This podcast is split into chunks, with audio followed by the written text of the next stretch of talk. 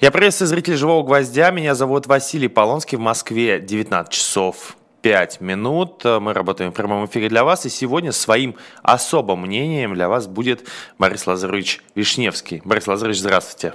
Здравствуйте. А, Борис Лазарович, как вы знаете, депутат Законодательного собрания Санкт-Петербурга и в том, в том числе член Федерального политического комитета партии «Яблоко». Если вдруг вы не знаете, ну, мне кажется, большинство из вас знает. Перед тем, как мы начнем, обязательно ставьте большие пальцы вверх, поддерживайте нашу трансляцию, пишите комментарии. Если будет что-то интересное из ваших вопросов, я буду переадресовывать Борису Лазаревичу. И, конечно же, обязательно ставьте колокольчик, чтобы не пропускать очередной выпуск э, на живом госте особого мнения или персонально ваше, и в том числе утренний эфир обязательно не пропускайте. А мы начинаем. И, Борис Лазаревич, хочется начать с такой темы, как мобилизация. А, Верховный суд а, тут постановил о том, что мобилизация не закончилась, как бы нам не уверяли власти, как бы не уверял пресс-секретарь президента Песков и сам президент, о том, что, ну, я сказал, значит, закончилось. И тут такая вот формулировка. А, периоды мобилизации, общей или частичной, или военного положения начинаются с даты и времени начала действия мобилизации, в скобочках, военного положения, которое устанавливается указом президента Российской Федерации об объявлении мобилизации, о введении военного положения в скобочках. И заканчиваются даты и времени отмены, прекращения действия мобилизации военного положения, сообщает Верховный суд Российской Федерации мобилизации. То есть получается, пока нету указа или в первоначальном указе нету даты, когда заканчиваются те самые мобилизационные процессы, то получается, мобилизация остается. С вашей точки зрения, чего нам ждать в связи с этим? Потому что теперь мы знаем, что и по закону мобилизация существует, так как бы это были догадки, э, не было какой-то официальной государственной правовой оценки, а теперь мы получили эту оценку. Что, с вашей точки зрения, это значит? Э, чего нам ждать? Во-первых, мы э, и раньше знали, что указ этот действует. Вот на протяжении нескольких месяцев мои коллеги из Яблока из разных регионов вели переписку с президентской администрацией. И мы настаивали на том, что был издан указ об окончании частичной мобилизации, а нам отвечали большей частью, что для этого якобы нет никаких правовых оснований. Но в одном из ответов, в который пришел э, в Псков, прямо было написано, что действие указа продолжается, что ничего не закончено. Указ не отменен, не изменен. Э, Правда, нам все время рассказывали, что ну как же так? У нас ведь слово президента, как говорил сенатор Клишес, это же акт высшей легитимности, выше не бывает. Что президент сказал, то и закон. Президент говорил, министр обороны говорил, пресс-секретарь президента говорил, что все нормально, не беспокойтесь, все давно закончено, ничего больше не будет. Оказывается, ничего не закончено. И э, вот после того, как мы получили вот эту серию ответов, ее получили и мы с Александром Шишловым в Питерском законодательном собрании, и Артур Гайдук в Пскове, и Эмилия Слобунова в Карелии, и наши коллеги Максим Круглов, Евгений Бунимович, э, э, Сергей Митрохин, Владимир Рыжков, Дарья Беседина в Москве, Московской городской думе, Анна Черепанова в Новгороде. И во всех ответах было одно и то же, что не надо издавать никакого указа об окончании мобилизации, вдруг 18 мая появляется постановление Пленного Верховного Суда. Это уже мнение не депутатов, не журналистов, не политологов, не пресс-секретаря президента, это мнение высшей судебной инстанции. Что оно означает? Давайте просто спокойно это объясним для тех, кто нас слушает и смотрит. Раз не существует правового акта, где написаны вот эти даты и время окончания мобилизации, значит, естественно, она продолжается. А пока она продолжается, если внимательно прочесть тот самый президентский указ от 21 сентября 2022 года об объявлении частичной мобилизации, действуют два э, важнейших положения. Положение первое. Те, у кого закончился контракт, все равно остаются служить. Вот неважно, закончился, не закончился, пока продолжается вот этот период частичной мобилизации, продолжается служба. Второе, нельзя э, уволиться из армии, ну, кроме как по крайне ограниченному перечню оснований. только, скажем, обнаружены заболевания, которые ведут за собой полную негодность к военной службе или временную негодность. А по другим основаниям, предусмотренным законом, уволиться нельзя. И все это продолжает действовать до тех пор, пока вот не объявлены даты и время окончания мобилизации. Кто их может объявить? Может объявить сам президент, внеся изменения в 647 указ или издав новый указ. Ну, теоретически он может еще в этом указе написать, что я поручаю сделать это Министерству обороны, но ведь такого поручения сейчас нет. Значит, нужно его тоже предусмотреть. Ну, короче, на сегодняшний день мобилизация продолжается. Что это значит? Что можно присылать повестки гражданам, военкоматы могут продолжать их присылать, и это будет законно, э, что невозможно будет оспорить решение о мобилизации гражданина со ссылкой на то, что ну, президент же говорил, что она закончена, что же мне повестку присылаете? А вам ответят, а ничего не закончено. Указ действует, мобилизация продолжается. Сколько хотим еще, сколько нужно будет, столько и призовем. Это крайне серьезно. Потому что, если помните, вот в конце года и в начале этого очень много было разговоров, то сейчас будет вторая волна мобилизации. Я думаю, Василий, вы тоже это помните. Да, конечно. Но выясняется, что не нужно никакой второй волны-то отдельно объявлять. Ничего не надо. Первое действует. Пожалуйста, любой военкомат может продолжать выписывать повестки гражданам. А теперь давайте это еще совместим с законом, принятым Госдумой, ну и вот условно назвали законом об электронных повестках. Там ведь написаны э, совершенно с точки зрения права, как я думаю, чудовищные вещи. Там написано, что если сотрудник военкомата записал у себя в реестре, что вам отправлена повестка, неважно, электронным способом, через госуслуги или почтой, Через неделю будет считаться, что вы ее уже получили. Раз вы ее получили, значит, на восьмой день вам блокируют выезд за границу, а еще через три недели вам запрещают операции с недвижимостью, вождение автомобиля. Вы можете даже и не знать, что вам эту повестку отправили. У вас может не быть госуслуг, вы не обязаны иметь аккаунт на госуслугах. У вас может плохо работать почта. Можете не получить повестку, но никого это уже не будет интересовать. Поэтому огромное количество граждан в этой ситуации оказываются под угрозой э, нарушения их прав. Да, говорят, вот только осенью мы сделаем реестр, начнем все присылать. Ну, во-первых, э, те же самые люди, которые говорят, что все будет только осенью, за три дня до принятия закона об электронных повестках говорили в Госдуме, что ничего подобного вообще не будет. Поэтому веры им не очень много в этом вопросе. Во-вторых, даже если начнут делать это осенью, у нас сейчас уже конец мая, до осени осталось не так много, и я совершенно не исключаю, что, учитывая продолжение действия указа мобилизации, вот начнут рассылать повестки, и теперь уже не как раньше, что нужно было доказать факт личного вручения повестки гражданину, а иначе не считалось, что он ее получил. Теперь даже доказывать будет ничего не надо. И можно будет наказывать потом тех, кто их не получил или якобы не получил. Вот это создает, повторяю, очень серьезную э, опасность.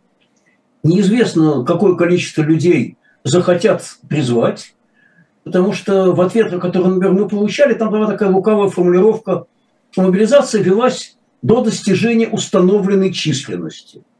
Только никто не говорил, какая же это установленная численность. Ничто не помешает завтра объявить другую установленную численность, начать призывать граждан. Э, и в результате мы можем получить вот эту самую, даже не вторую волну, а просто продолжение первой в полный рост в любой момент. И нельзя будет это оспорить. Жаловаться будет невозможно. Мы сейчас будем опять все-таки требовать от президента принять решение об окончании той частичной мобилизации, которую он объявил в сентябре, потому что это позволит и уйти тем, у кого закончился контракт, это позволит увольняться тем, кто имеет какие-то серьезные причины для того, чтобы не служить. Ну, посмотрим, что э, нам ответят. Но, но, знаете, хочу рассказать еще одну смешную историю. Она была в конце апреля. Мы в питерском Яблоке попытались провести митинг. Против вот этого закона об электронных повестках. Да, помню такое. И, и нам э, трижды подряд отказали. Сперва потому, что мы прислали в электронном виде заявку. Вы сказали, ну как же так? Если в армию можно призвать электронным путем, почему заявку на митинг-то нельзя отправить электронным путем? Почему тут-то бумагу требуют? Хорошо, принесли бумагу, нам сказали, вы не в те сроки подали, а сроки, оказывается, не соответствуют закону.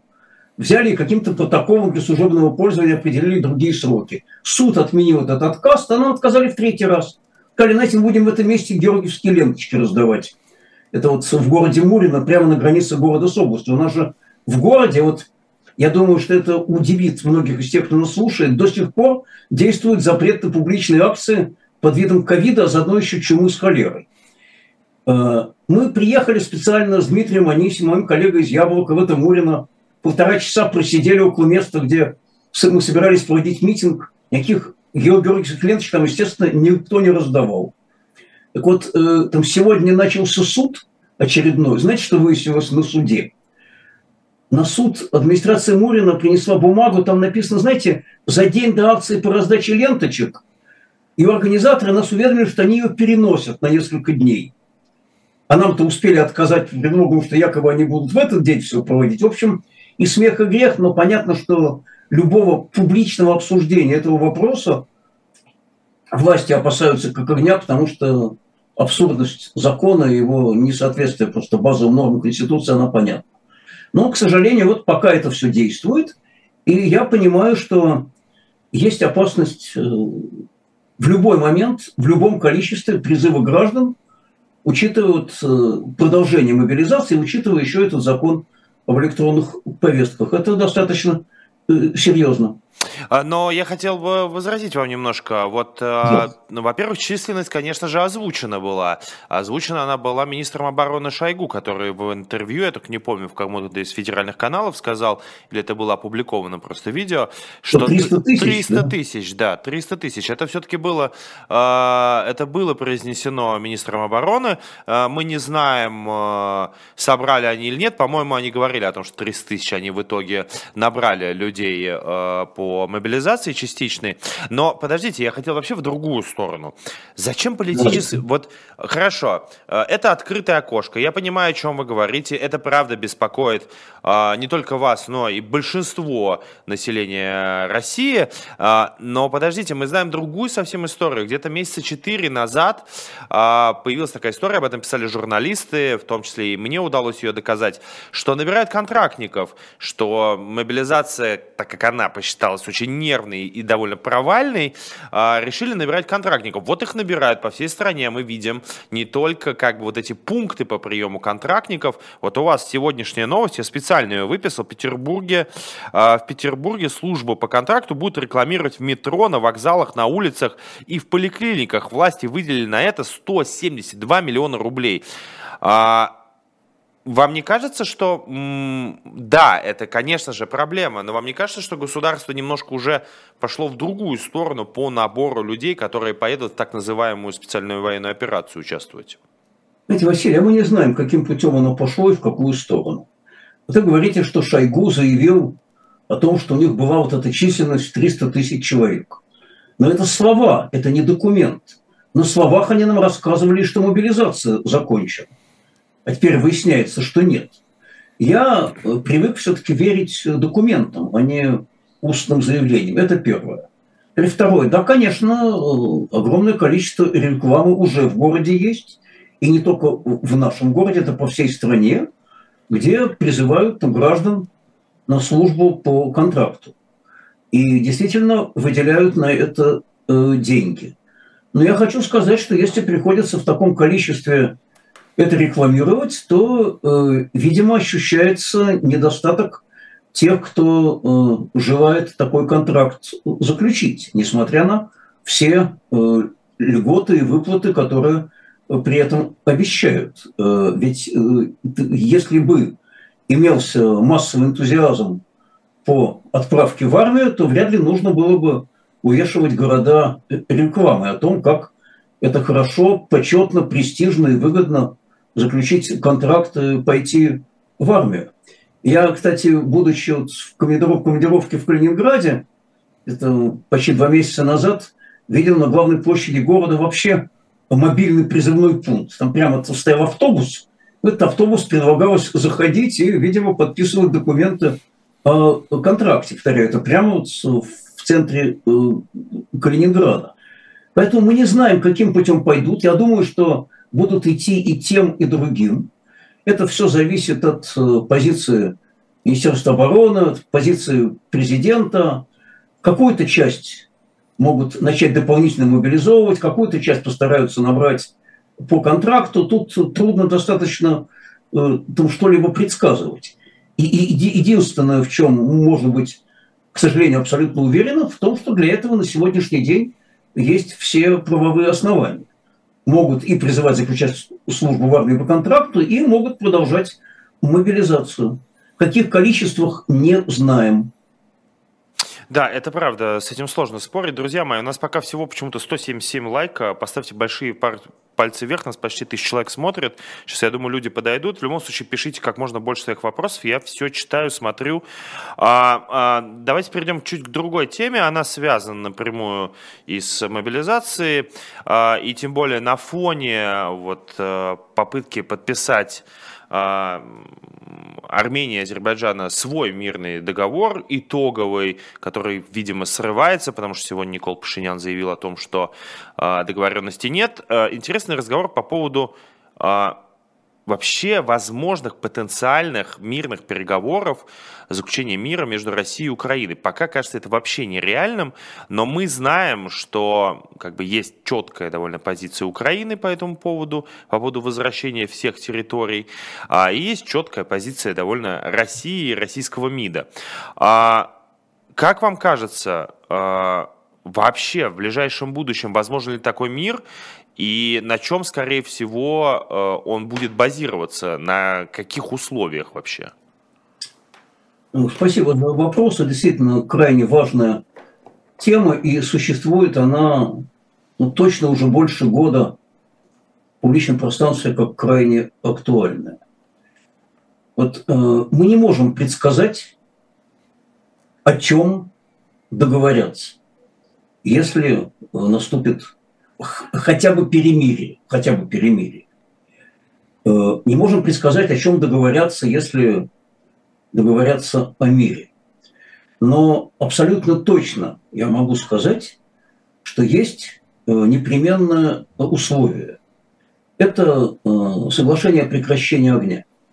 Вот мои коллеги из Яблока о нем твердят много месяцев, призывая к этому – потому что пока не остановятся, не начнут разговаривать, не будет ничего, кроме продолжения боевых действий, кроме продолжения гибели людей, кроме новых и новых разрушений. Э, никто не может предсказать, чем закончатся переговоры, которые могут начаться только после того, как заключат соглашение о прекращении огня. Никто не может предсказать, э, о чем договорятся в результате, мы знаем пока только стартовые условия. Вы их озвучили. Э, есть позиция Украины, есть позиция России, которую озвучил тут недавно замглавы Министерства иностранных дел, что э, все новые территории, они должны быть там, за нами закреплены. Значит, Украина должна иметь внеблоковый там, статус, не вступать в НАТО, быть нейтральной страной и так далее и тому подобное. Я хочу сказать, что любые переговоры всегда начинаются с очень серьезно отличающихся стартовых позиций. К чему они приходят, это вопрос переговорщиков. Но пока разговаривают, не стреляют. Вот это э, принципиально. И принципиально то, что предложение о том, чтобы такое соглашение о прекращении огня было подписано, оно э, не означает изначально согласие ни с теми, ни с другими условиями, которые озвучены. Оно не э, означает, в частности, э, предложение э, все сохранить как сейчас, зафиксировать статус-кво, оно означает только одно, чтобы стрелять перестали. Мир знает огромное количество сложнейших переговоров сложнейших ситуациях, И э, в каких-то случаях удавалось договориться, в каких-то случаях не удавалось договориться. Я вот не знаю, чем закончится разговор между Арменией и Азербайджаном. На моей памяти проблема Нагорного Карабаха существует в публичном пространстве так уже где-то лет 35, по-моему. Э, и неизвестно, чем закончится э, ее обсуждение. Это сложнейший абсолютно вопрос, мы прекрасно это понимаем. То, что происходит сейчас между Россией и Украиной, оно э, уж точно не проще, чем то, что происходит между Арменией и Азербайджаном. Но э, дипломаты и политики могут начать разговаривать только после того, как перестанут разговаривать пушки, ракеты, самолеты, военные корабли. А до чего договорятся, неизвестно. Это никогда не известно до начала переговоров. Я очень надеюсь, что все-таки там хватит все разума для того, чтобы начать говорить. Опять же, я не могу предсказать, э, до чего договорятся. Но вы понимаете, что... Никто, наверное, Борис Лазаревич, извините, что перебиваю, но вы понимаете, что в этом обращении от партии «Яблоко» и то, что вы сами говорите, вы разговариваете только с одной стороной, потому что если Украина а, например, завтра прекратит огонь и прекратит воевать, то вторая сторона Россия не прекратит. То есть, а если Россия прекратит, то Россия, ой, то Украина, скорее всего, сама остановится. И, может быть, будет готова. Но тут должна остановиться главная сторона. Это Российская Федерация. Знаете, мы э, российские политики, и в списке адресатов наших обращений – Первым там значится там российский президент. И, естественно, большей частью обращение это к нему, чтобы было инициировано такое соглашение о прекращении огня. Ведь пока же таких инициатив-то нет, мы периодически слышим от своих оппонентов, а вот то, что вы предлагаете, выгодно Владимиру Путину. Знаете, называется «Мне с вас смешно», хотя это совсем не смешно. Если бы это было выгодно Владимиру Путину, наверное, он этого предлагал. Только он этого не предлагает. Он не предлагает заключить такое соглашение. Он все время говорит, что цели спецоперации будут достигнуты. Там цели, правда, постоянно э, меняются, и никто не знает, э, там, где же те скрижали, на которых написаны истинные э, цели, чтобы можно было судить о том, насколько они близки, эти цели. Э, да, естественно, на сегодняшний день уже ситуация зашла на такой уровень, что в такого рода переговорах э, необходимо участие не только России с Украиной, но и европейских стран, потому что они э, там так или иначе включены в этот конфликт. Их голос тоже очень важен для этих разговоров и этих переговоров. Но начинать надо с политической воли, начинать надо желание вот такое соглашение заключить. Потому что, э, ну ведь это же простая вещь. Что есть важнее человеческой жизни? Ничего. Это главная ценность, которая существует. Вот когда-то, не когда-то, собственно, не так давно, помните, Василий, были заключены Минские соглашения. Да. Да, косые, кривые, большей частью не выполнявшиеся. Но тем не менее, в результате этих соглашений на несколько лет резко сократилось число там, жертв. Вот э, в интернете вполне доступны там графики, э, сколько людей, и в том числе мирных граждан, оно э, гибло в 2014, в 2015, 2016, 2017, 2018, 2019, 2020, 2021 году. Эта кривая показывает вот резкий спад – после заключения Минских соглашений. Да, к сожалению, потенциал соглашений не был использован. К сожалению, они очень плохо выполнялись. К сожалению, вот то время, э, пока э, не началась спецоперация в 22 году, оно не было использовано для формирования каких-то прочных условий политического регулирования. Но это вина политиков, это вина дипломатов, это, это вина тех, кто не там хотел э, разрешать ситуацию таким путем. Но тем не менее люди-то гибли в гораздо меньшем количестве. И э, когда мы слышим критику того, чем Яблоко сейчас выступает, я всегда вспоминаю про эти самые Минские соглашения. При всей их уязвимости, при всем при том, они привели к резкому сокращению гибели людей. И надо сейчас э, обязательно использовать такой же шанс. Потому что если это будет сделано, тогда не понадобится ни э, продолжение мобилизации, тогда не понадобится зазывать людей в больших количествах на контрактную службу, тогда не понадобится, а мы видим уже такую информацию, слышим, э, ну, фактически там, склонять всеми силами военнослужащих срочную службу, чтобы они сразу бы заключали бы контракт. У, у нас же действует же до сих пор положение вот президентского указа о том, что э, в, в зону боевых действий там срочников можно отправлять там только после четырехмесячной э, подготовки.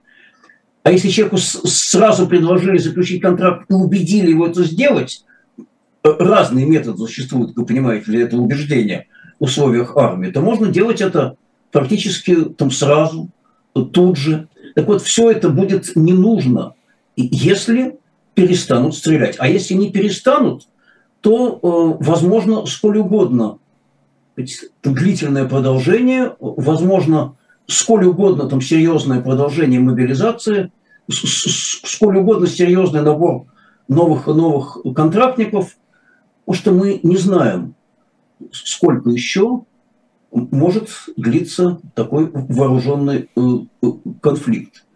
Э, я периодически слышу такие оптимистические заявления, что ну как же это должно как-то там, там скоро бы закончиться. Нет, оно скоро не заканчивается. Это могут быть не месяцы, это могут быть годы.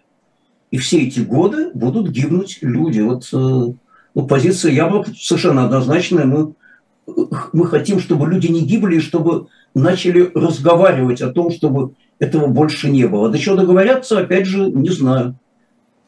Борис Лазарович, знаете, тут вот э, в комментариях пишут довольно интересные мнения. То есть, конечно же, ваша позиция не то, что имеет право на жизнь, она реальность.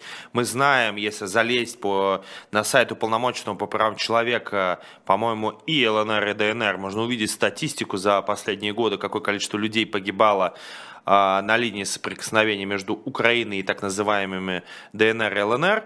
А, но вот пишет, э, Аксель М. пишет, Минские соглашения привели к войне, и с этим ничего не поделать. Да, убивали меньше людей, да, какой-то момент а, конфликт э, между ЛНР, ДНР и Украиной стих, но в итоге, в реальности, конечно же, эти же Минские соглашения просто привели к тому, что сейчас происходит. Э, категорически не согласен с такой позицией, э, могу очень просто объяснить. К тому, что сейчас происходит, вот последние там, год и несколько месяцев, привело невыполнение этих соглашений. Я вот э, очень бы советовал тем, кто нас там смотрит, слушает, вообще почитать тексты этих соглашений. Ведь там э, были крайне важные пункты. Там был пункт, например, о том, что там должны быть э, выведены вот с территории, как тогда это называлось, там отдельных районов Донецкой и Луганской областей все незаконные вооруженные формирования и техника. А законных вооруженных формирований там, собственно, и не было уже никаких. То есть фактически речь шла о демилитаризации этой территории. Э, там шла речь о том, что там должны быть э, отведены от линии соприкосновения все там тяжелые вооружения и прекращены обстрелы.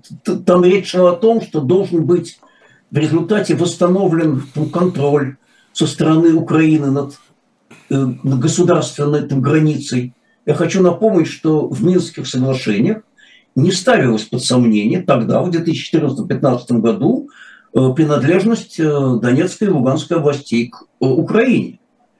Но проблема в том, что соглашения эти большей частью не были выполнены. Вот их невыполнение, нежелание их выполнять, и наоборот, там желание как можно больше обострить этот конфликт и перевести его на новый уровень, оно и привело к тому, что мы видим начиная с февраля прошлого года. Был шанс. Очень жаль, очень там, страшно, потому что огромной вообще бедой, трагедией и кровью это обернулось. То, что этот шанс не был использован. Я, кстати, вот хочу напомнить, что еще лет э, пять назад, э, даже, по-моему, шесть, был озвучен вот в «Яблоке» план политического регулирования этой ситуации. Этот план Григорий Явленский э, передавал президенту Путину, и э, можно было на основе этого плана, может быть, с какими-то изменениями, добиться действительно политического регулирования. Но э, не было там желания. Было желание, как мы видим, там совсем на э, другое. Вот это э, страшно.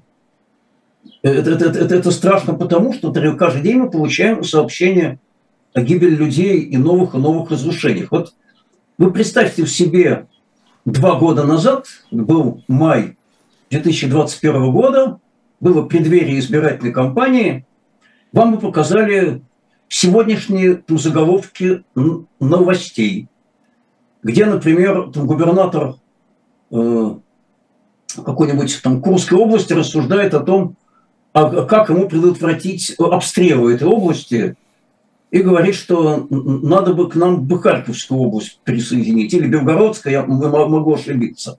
Вот какой-то из губернаторов одной из этих двух областей. Да мы, почитав такие новости, мы бы покрутили пальцем и сказали, да вы чего, быть-то вообще не может. Это как это так? Там какие обстрелы Белгородской или Курской области? Вы вообще о чем? А сегодня это воспринимается как э, нечто, я не скажу, э, обыденное. Знаете, вот происходит вот такое Э, явление э, банализации военных э, действий. К ужасу своему мы привыкаем к тому, что еще пару лет назад казалось совершенно чудовищным. Но, опять же, вот если вернуться на два года тому назад, ведь э, все же было предсказуемо. Через месяц, ну, через месяц небольшим, будет вот э, два года, как Помните, Владимир Путин опубликовал свою статью? Да, да, да. О историческом да, единстве русских и украинцев. Но там же все открытым текстом было написано. Фактически отказ Украине в государственном суверенитете, заявление о том, что она не имеет права на часть своих территорий, заявление о том, что там с чем пришли там, Советский там, Союз, с тем уходите, и прочее, прочее, прочее. Вот вся программа спецоперации была расписана если не до деталей, то направление было совершенно понятно. Да, Борис Лазаревич, но вот в связи с... Не услышали. Да, но в связи с этим у меня к вам вопрос. Вы сами к этому приводите. С кем вы собираетесь договариваться? С автором этой статьи, человеком, который вот это говорил все в течение последнего года и нескольких месяцев, с Владимиром Путиным и его окружением. Вы говорите сейчас, вы немножко выступаете как человек откуда-то из Швеции, дипломаты из Швеции. Но вы-то российский политик из партии «Яблоко». Вы человек, который знает этот режим лучше, чем весь остальной мир. С кем вы хотите, чтобы кто договаривался с этим режимом? Василий, знаете, э, даже самые людоедские режимы время от времени оказываются вынуждены вступать в переговоры. И речь ведь не о том, что мы хотим с кем-то договариваться. И речь о том, что мы призываем к тому, чтобы начали разговаривать между собой, в том числе власти России и Украины, о, о, о, о, том, чтобы прекратить огонь и, и начинать э, переговоры. А, я, естественно, с вами из Петербурга э, говорю. Как я с вами из Москвы. Да.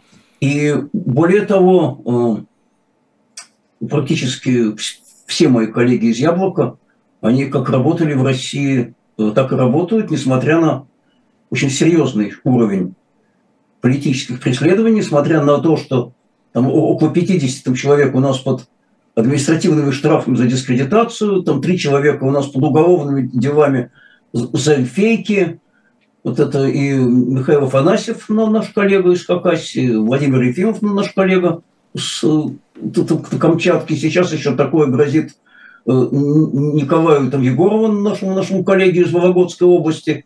Я, кстати, тут сегодня прочел э, совершенно там дикую новость, что, оказывается, экспертиза по делу Николая Егорова, она поручена такому псевдоэксперту по имени Данила Михеев, да. относительно которого даже Минюс заявлял, что вообще не имеет права проводить экспертизы ввиду полного отсутствия образования, но ведь, э, но ведь этому, извините, стукачу несколько человек, они обязаны своими уголовными делами, своим уголовным преследованием его э, там, якобы экспертизу. И, но вот э, продолжая работать в России, мы продолжаем и призывать к разуму э, то, что может показаться там сегодня неосуществимым и невозможным, завтра может оказаться осуществимым. Мы не знаем, ведь как, что называется, встанут звезды, мы говорим о том, что нужно там делать. Вот альтернативы, собственно, только две. Или то, что сейчас, гибель людей каждый день, или соглашение о прекращении дней, прекращение гибели людей. Понимаете, нет третьего варианта. Понимаете, Борис, Борис Лазаревич, я-то, может быть, с вами и согласился, но кто нас с вами слушает? Нас с вами слушает, например, ну, тут есть такие люди. Люди из Киева, из Харькова, из Запорожья, из Одессы. Люди, которые ежедневно э, не, в ново... не в сводках новостей э, слышат о ракетах, а видят их вживую и проводят в Киеве, э, в своих квартирах, в метро время, э, пока эти ракеты летят. Э, в том числе э, нас слушают те же люди, которые находятся сейчас в изгнании, не потому что они э, э, захотели уехать, потому что они не согласны с Россией, а просто по той причине, что этих людей могут посадить, этих, этих людей э, могут в том числе и убить, этих людей преследовали в России и так далее, как нас с вами в том числе. Просто вам не кажется, что вот этот призыв, а давайте все-таки попытаемся договориться даже с этим, какой бы он ни был бы ужасный, Путин и его политический режим, это звучит даже не то что наивно, а звучит как бы как будто мы находимся чуть в другом мире, как будто мы находимся там, вот уже в каком-то будущем, где это, может быть, будет возможно. Но в этой нынешней реальности это звучит вообще нереально. Знаете, мне не хочется повторять известную «будьте реалистами, требуйте невозможного», но я скажу очень простую вещь. Вот э, те, кто в Харькове, в Одессе, в Киеве. Э, ведь если будет подписано соглашение о прекращении огня, то ракеты лететь перестанут. Э, и не нужно будет прятаться в бомбоубежищах от этих ракет. И я э, думаю, что в том, чтобы начали разговаривать, повторяю, не знаю, чем закончится разговор, заинтересованы люди по обе стороны границы. Таких людей много. Да, мы не знаем точно сколько. Да, невозможно, в частности, в России провести какие-то а, а, адекватные опросы, но даже те данные, которые мы имеем, показывают, что не 5% и не 10%. Оно там согласно там, с тем, что надо вести переговоры, что, ну, что нужно перемирие, Этих людей очень много. Э, Яблоко, собственно, и представляет этих людей. А, а что касается реалистичности, знаете, э, лет 40 назад абсолютно нереалистичным казалось бы предположение, что могут начаться в стране какие-то политические изменения. Лет 40 назад абсолютно нереалистичным казалось бы предположение, что коммунистическая партия э, может быть закрыта, а перед этим потерять свое монопольное положение. Лет 40 назад казалось совершенно нереалистичным предположение, что могут быть ну, свободные выборы. Ну, а, а, однако это все произошло. А в сталинские годы, наверное, еще в 1952 году, абсолютно нереалистичным звучало бы предположение о том, что могут начать выпускать людей из лагерей. Но это же произошло в, в конце концов. И вот, вот задача политиков – это говорить, что необходимо. Задача политиков – это стараться убедить там граждан в том, что это необходимо. Потому что если большое число людей достаточно будет поддерживать эту линию, ну, в конце концов, с этим придется начать считаться. Ведь э, Владимир Путин достаточно э, чувствителен к тому, что думают о его действиях. Он всегда старается заручиться поддержкой большого числа граждан. Вот если у большого числа граждан это мнение, оно начнет меняться сейчас, то, возможно, придется и власти как-то менять свои действия. Я, я в этом абсолютно э, уверен.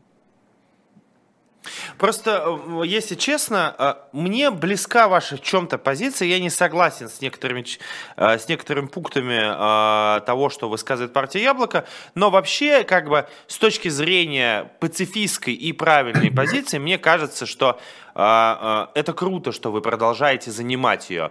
Но есть ощущение, что вы не просто, знаете, вот для зрителя, для обычного обывателя, вы не просто кот Леопольд, который говорит, давайте жить дружно.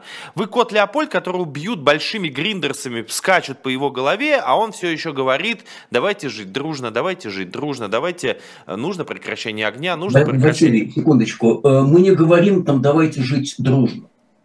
О дружбе речь не идет мы говорим, давайте перестаньте друг друга убивать. Это не значит э, жить дружно, если перестать э, убивать. Это разные э, вещи. И мы призываем только к этому, потому что, повторяю, альтернатива этому – продолжение всего того, что есть сегодня. Альтернатива этому, между прочим, продолжение политических репрессий – вот э, не могу не сказать, у нас там, завтра э, 30 мая. Вот завтра будет э, апелляция на меру пресечения у э, Жени Беркович и Светланы Петричук. Да. Это, это, это вот две вот, там, замечательные там, женщины, которых отправили в СИЗО за спектакль, получивший две золотые маски. Я с ними лично, к сожалению, не знаком, но я знаю маму там, Жени Беркович, Елену Эфрос, я прекрасно знаю бабушку Жени Беркович, это замечательная петербургская писательница и правозащитник Нина Семеновна Катерли, мы с ней очень дружим. Она еще, еще член партии Яблоко, между прочим. А, но а, она человек, который вот много лет последовательно борется за права граждан, она абсолютно последовательный антифашист. Они много лет очень дружили с Борисом Натановичем Стругацким. И вот, э, знаете, э, мы с ним Семеном созваниваемся, наверное, по 5-6 раз в день. Она жутко переживает за внучку, и мне вот очень хочется надеяться, что называется, могу постучать по голове, что, может быть, все-таки завтра вот хватит какого-то чувства милосердия, если не справедливости у суда, и хотя бы изменят меру пресечения, потому что, ну, за что держать в СИЗО двух молодых там женщин, которые вообще ни в чем не виноваты. За что держать в СИЗО женщин, у которых обвинительное заключение там, по их делу, оно строится на показаниях и экспертизе человека, представляющего несуществующую науку. Там деструктологию она якобы называется. Силантьев, даже, да. даже его фамилию не хочу произносить да, этого человека, потому что ему не то, что руку нельзя подавать. А, э, кстати, этот человек еще в своих публичных заявлениях он открыто совершенно занимает антисемитские позиции. Э, и, по-моему, даже Российский еврейский конгресс уже он выступил с заявлением, что это абсолютно недопустимо, там, то, что он говорит, как можно э, опираться на показания там, такого эксперта. Но, тем не менее, вот э, Женя Беркович и Света Петричук там сидят в СИЗО. Опять же, тоже там завтра, 30 числа, Петербурге в офисе «Яблоко» на Шпалерной будет очередной вечер писем и открыток политическим заключенным. Будем, как мы это делаем уже много месяцев, писать открытки всем тем, кто или уже осужден, или, или, или находится в, в СИЗО, у, у нас же там огромное количество. Борис Лазаревич, вы сами рассказываете об этом. Вот вы сейчас сами доказываете мою правоту. Ну вот мы находимся в этом всем и вы предлагаете кому-то, на кого эти бомбы падают, или кому-то из наших коллег и э, ваших коллег-политиков, которые находятся там, попытаться договориться вот с этим политическим режимом. Ну, мне кажется, это... Василий, э, наша задача это э, призывать к тому, чтобы начали бы договариваться. Потому что, опять же, если договорятся и прекратят огонь, то бомбы падать перестанут. Это ведь очень простая. Это правда, я согласен. Смотрите есть, другая, смотрите, есть другая позиция. Вот мы ее знаем. 4 а, э, июня день рождения Алексея Навального, политика, который находится в тюрьме а, по, политическим, по политической статье, по политическим причинам. Его продолжают там пытать, его отправляют постоянно в одиночку, постоянно над ним издеваются и так далее. Вот у него 4 июня день рождения. И соратники предложили акцию по всему миру, а, выйти а, людям, которым не все равно на Алексея Навального, в том числе включая и Россию. А, интересно, как вы относитесь к этой акции, потому что очень много обсуждений было по поводу именно российской части э, этих призывов. Василий, во-первых, я хочу сказать, что я там, желаю Алексею Навальному сил и свободы, и освобождения из заключения. Э, его, конечно, неправомерно преследуют и прессуют. Э, там точно так же, как это происходит в отношении Владимира Кармузы, Алексея Горинова, э, Ивана Сафронова и большого числа там других людей, э, Ильи Яшина, вот того же Михаила Афанасьева, э, которые преследуются по политическим мотивам, о которых, к сожалению, к сожалению, хочу сказать, гораздо меньше говорят в публичном пространстве, гораздо меньше говорят о Юрии Дмитриеве, главе Корейского мемориала, который посажен тоже на большой срок, которого тоже регулярно отправляют в штрафной изолятор, но, к сожалению, об этом меньше вижу сообщений, э, чем сообщения о том, что в очередной раз туда отправили Алексея Навального. Э, все они должны быть на свободе, это абсолютно безусловно. Мы им всем выражаем свою поддержку. Завтра практически всем, кого я назвал, и многим еще другим мы будем в очередной раз писать письма и открыть. Что касается предложения выйти в Россию в поддержку Алексея Навального, хочу сказать, во-первых, Навальному вы этим ничем не поможете. А во-вторых, э, это приведет только к тому, что вы подвергнете опасности людей в России, которые в условиях тех законов, которые сейчас у нас есть, как минимум получат административные э, дела. Мы все это видели, к сожалению, уже много раз. Мы видели, как призыв еще два года назад выходить на улицы и якобы ничего не бояться, он привел как раз к принятию новых репрессивных законов и новой волне политических репрессий. Ну, а уж то, что у меня вызывает абсолютное возмущение, это когда с такими призывами людям в России выходить на улицы обращаются те, кто сам находится в абсолютной безопасности. Вы вернитесь в Россию и покажите личным примером, человек, который сам ничем не рискует, не вправе призывать рисковать другого. Но... Это вот абсолютно моя позиция. Э, а если он к этому призывает, это Гапоновщина. Э, да, а но, еще но, хуже, но... сейчас, Василий, я закончу, да. простите.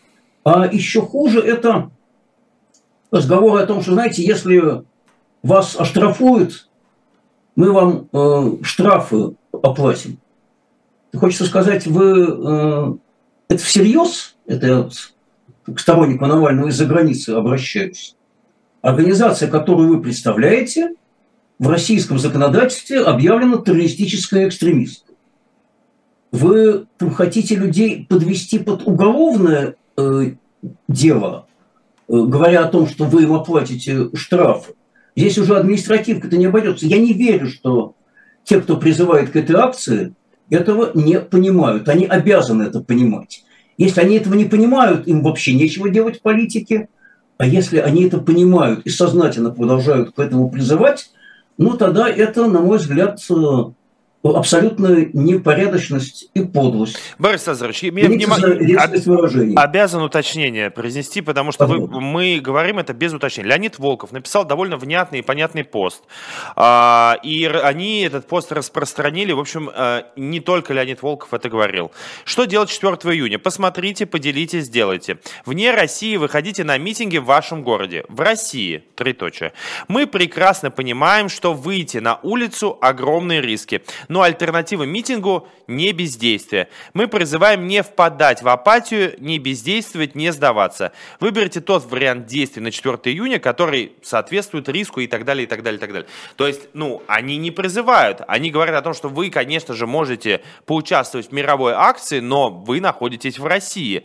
Мне кажется, это чуть другая позиция. Нет, вам не знаете, кажется? Знаете, э, это значит, что, видимо, в результате очень серьезной публичной критики, которую в том числе мои коллеги из Яблока высказывали, э, э, эта позиция изменилась. Но тут там самое главное в том, что вообще поддержка политзаключенных – это же не там разовые акции. И не только к дням рождения они должны быть приурочены. О политзаключенных надо постоянно говорить, писать им письма, рассказывать о них в социальных сетях. Нужно стараться настаивать на том, чтобы был поставлен вопрос об их обмене, потому что у меня, к сожалению, вот, э, есть такое очень тяжелое предположение, что и тот же Навальный, и Владимир Карамурза, э, у которого огромные проблемы с здоровьем, они э, будут там сидеть или пока Путин у власти, или пока их не обменяют. Будут придумывать все новые и новые уголовные дела.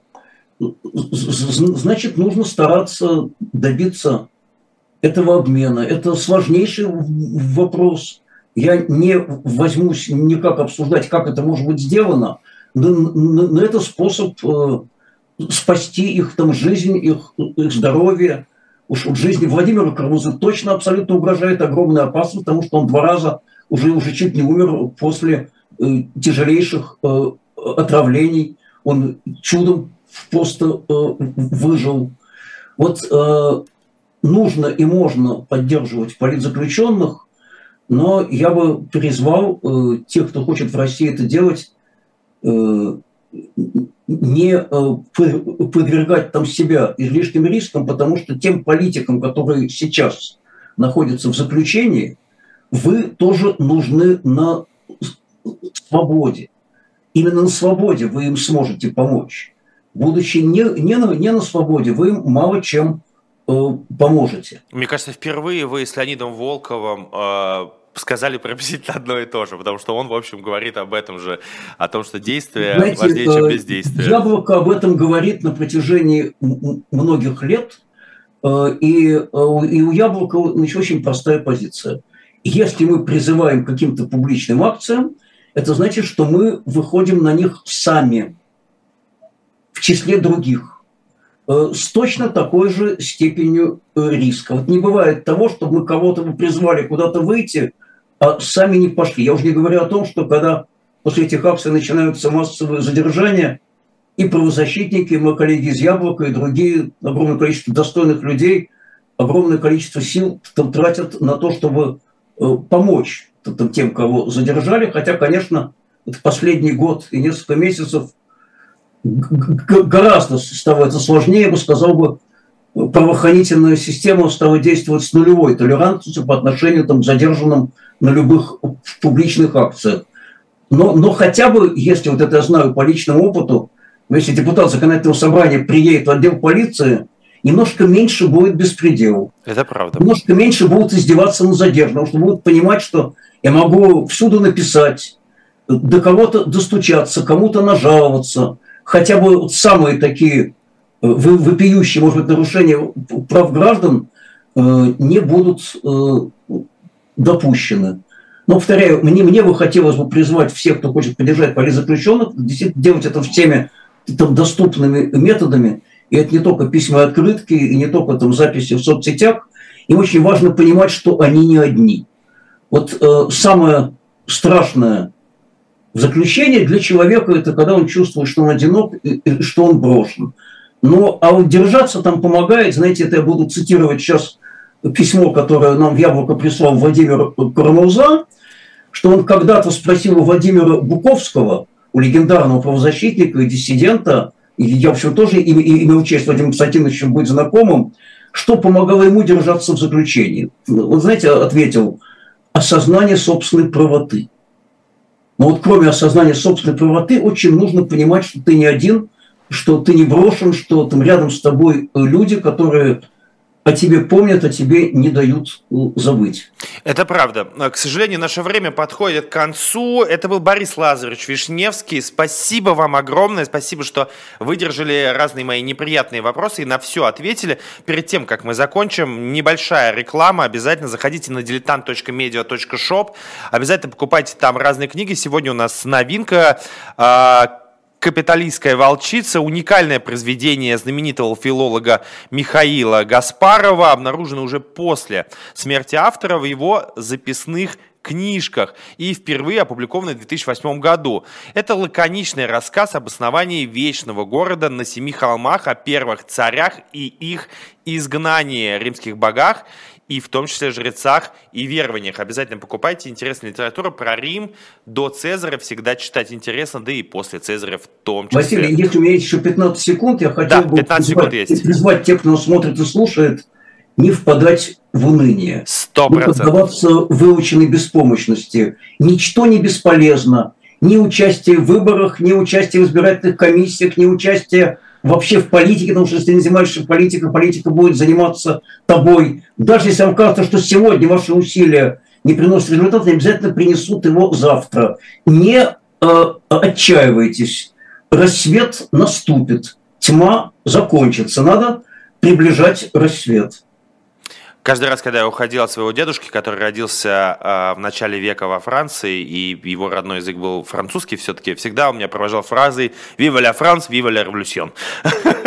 спасибо, спасибо, Борис Лазаревич. До свидания, удачи всем, хорошего дня. Обязательно смотрите после нас «Мовчание». Андрей Мовчан, финансист, и Евгения Большакова, прекрасная, проведет эфир для вас. Всем пока.